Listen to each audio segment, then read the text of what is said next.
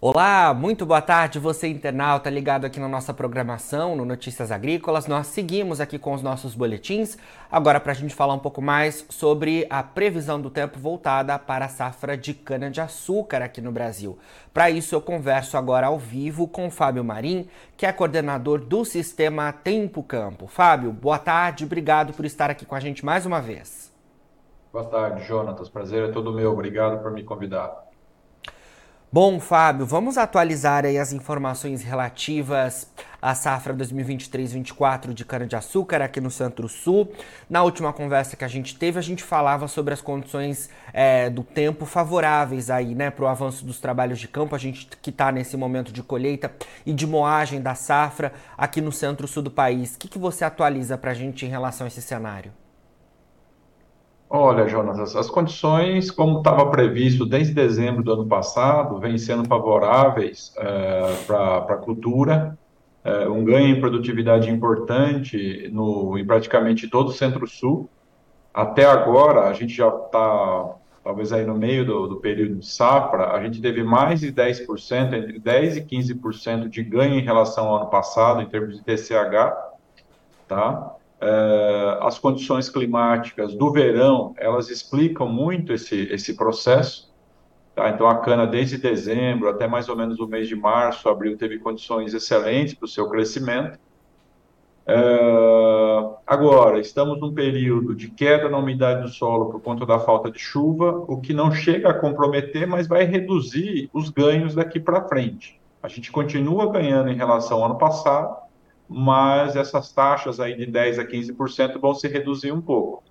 Por outro lado, a gente tem condições de colheita bastante favoráveis, é, dando indicativos de que a gente consegue terminar a safra até o final de novembro, porque como a gente tem um volume de cana bastante grande, uma das preocupações das usinas era se, se, se havia tempo para a colheita, né?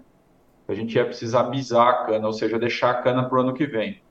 E essas condições de seca oferecem condições operacionais bastante interessantes para a colheita, o que permite é, prever que talvez toda a cana seja colhida no período ideal.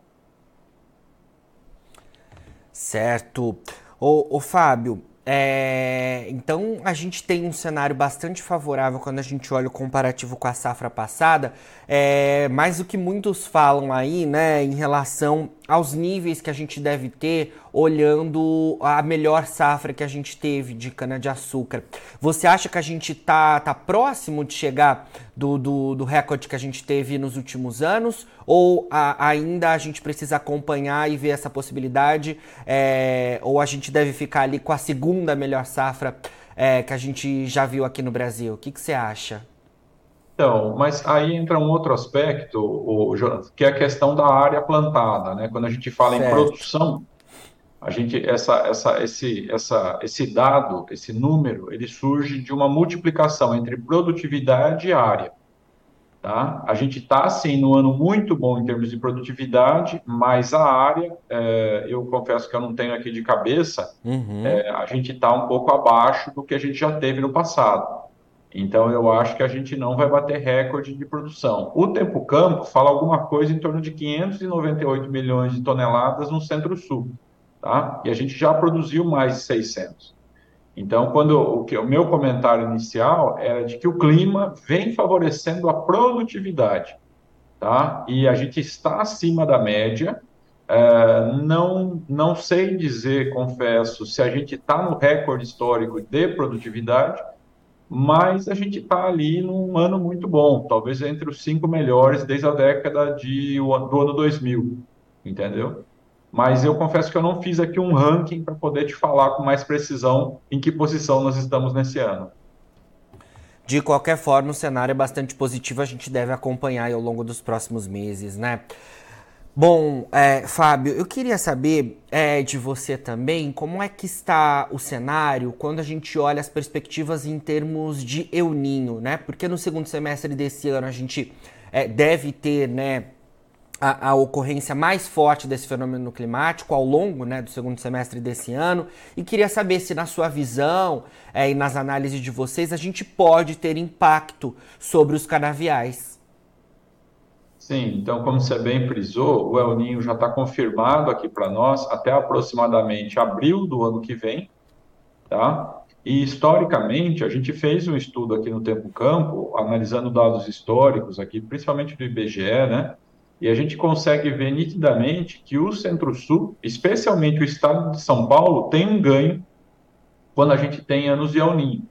Tá? Então, apesar do estado de São Paulo estar numa zona de transição, a gente consegue ver ganhos de até 3 toneladas a mais na média em anos de El Ninho. E isso difere estatisticamente dos anos de Laninha e dos anos neutros. Então, isso nos permite afirmar categoricamente que anos de El Ninho são mais favoráveis. Ok? Essa safra foi formada entre Laninha e transição. E a próxima vai ser formada entre El Ninho. Então, o que os, os especialistas dos Estados Unidos nos informam é que pelo menos até abril do ano que vem, mas se a gente tiver uh, o El Ninho permanecendo ao longo da safra que vem, isso nos permite inferir que a gente iria para uma segunda safra uh, relativamente boa, assim como foi essa, a próxima também deve ser. Vamos acompanhar tudo isso então, né, Fábio? É, eu queria também que você atualizasse a gente, Fábio, o que, que você tem ouvido por parte das usinas em relação às questões envolvendo o mix, né? A gente tende a ter nessa temporada 2023-24 aqui no centro-sul do país uma condição mais voltada para a produção de açúcar, né? É o que eu tenho ouvido da maioria das consultorias e que o cenário de etanol está um pouco comprometido por conta de todas as questões envolvendo, né?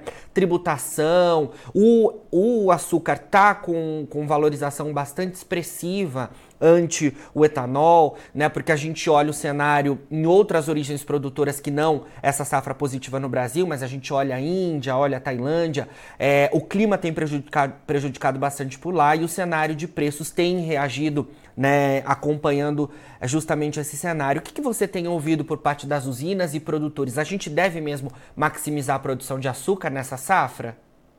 Essa é a mesma informação que eu tenho, viu, Jonas? Confesso que você está mais bem informado do que eu tá? É, a gente aqui fica bastante focado aqui no campo e, na, e, no clima, né? E não presta muita atenção aí no mercado internacional.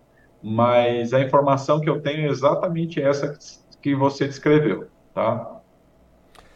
Então a gente realmente deve ter aí uma safra mais voltada, né, para a produção de açúcar, né? E essa safra positiva de cana, então como você trouxe para a gente esse cenário bastante positivo, a gente seguirá acompanhando tudo isso. Eu queria que você destacasse para a gente em relação à questão climática envolvendo a cultura da cana nesses próximos meses. O que, que a gente deve se atentar, Fábio?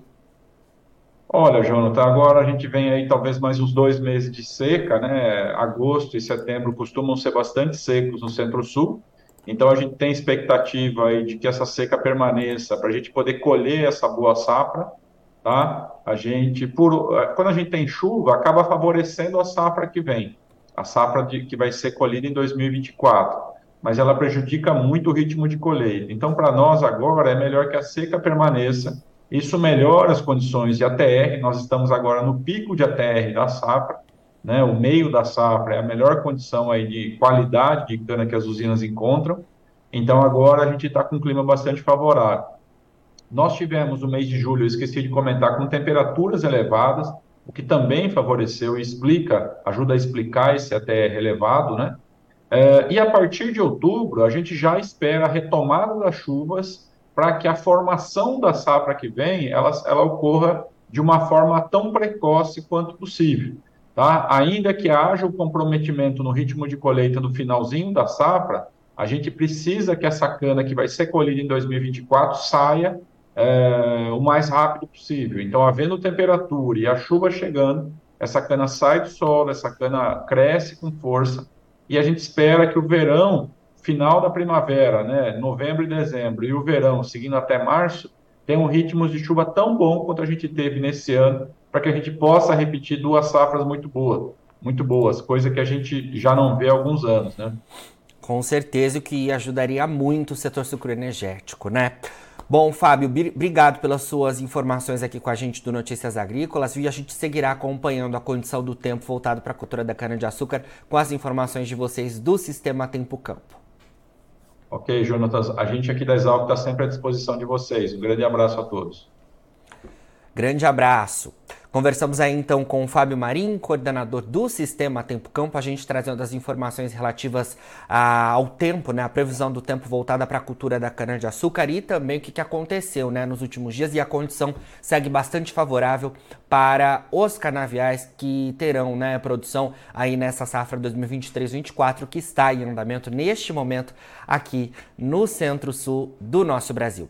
Agora, na finalização dos nossos boletins, você fica com os perfis das nossas redes sociais para que você siga a gente por lá e se mantenha atualizado sobre todas as informações do agronegócio brasileiro. A gente fica por aqui, mas daqui a pouquinho tem mais boletins ao vivo. Eu peço que você fique por aí e a gente se vê.